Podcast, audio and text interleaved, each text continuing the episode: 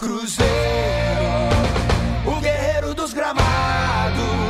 Sou cruzeirense. Olá, torcida do Cruzeiro, chegando com as informações da Raposa, o Clube Celeste que já se encontra na cidade de Natal para enfrentar o América pela segunda fase da Copa do Brasil. O Cruzeiro que empatou com o São Raimundo na primeira fase e avançou na competição, agora tem mais um jogo fora de casa. Lembrando que nesta fase da Copa do Brasil, um novo empate leva a disputa para os pênaltis, já que é jogo único também nesta quarta-feira, às nove e meia da noite, com transmissão completa aqui da Super 91.7 FM. O Cruzeiro, que se vencer esse confronto, coloca aí mais 1 milhão e 700 mil no caixa, já faturou 2 milhões e meio na Copa do Brasil. Seria mais uma grana muito bem-vinda para o Clube Celeste, que não vai ter nenhum problema para este compromisso. O Cruzeiro, inclusive, deve repetir a mesma formação que venceu o Atlético por 1 a 0.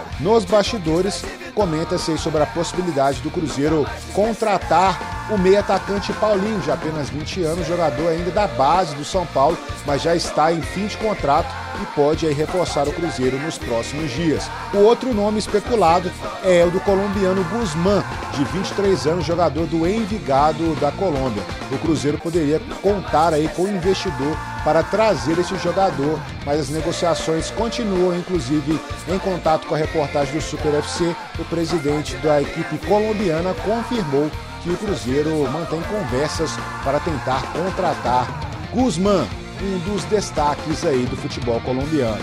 Essas são as informações do Cruzeiro, repórter Josias Pereira.